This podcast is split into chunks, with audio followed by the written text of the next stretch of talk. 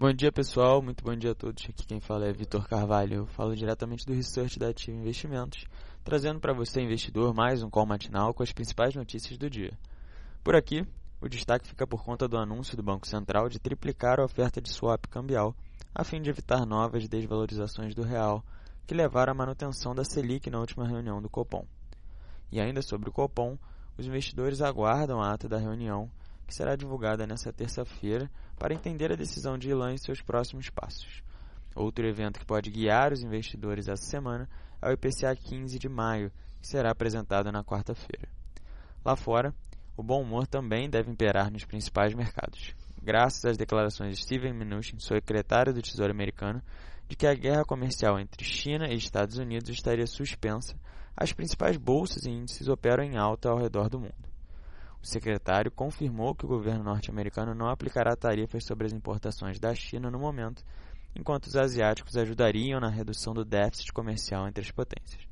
Por fim, no mercado de commodities, o contrato futuro do petróleo Brent opera em leve alta no patamar de 78 dólares o barril.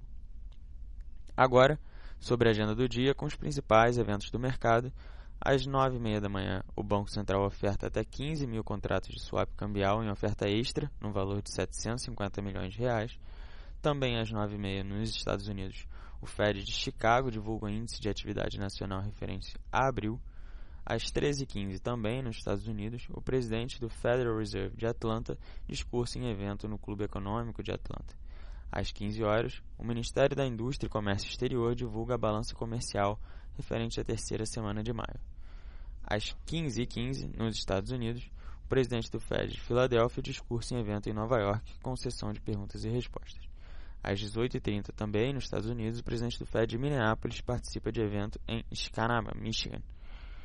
Hoje, o presidente do Banco Central, Ilan Goldfein, participa da reunião de encerramento de missão de avaliação anual do artigo 4 com representantes do FMI na sede do Banco Central em São Paulo. Ficamos aqui com mais um call matinal e em nome da Ativa Investimentos eu desejo a todos um bom dia e bons negócios.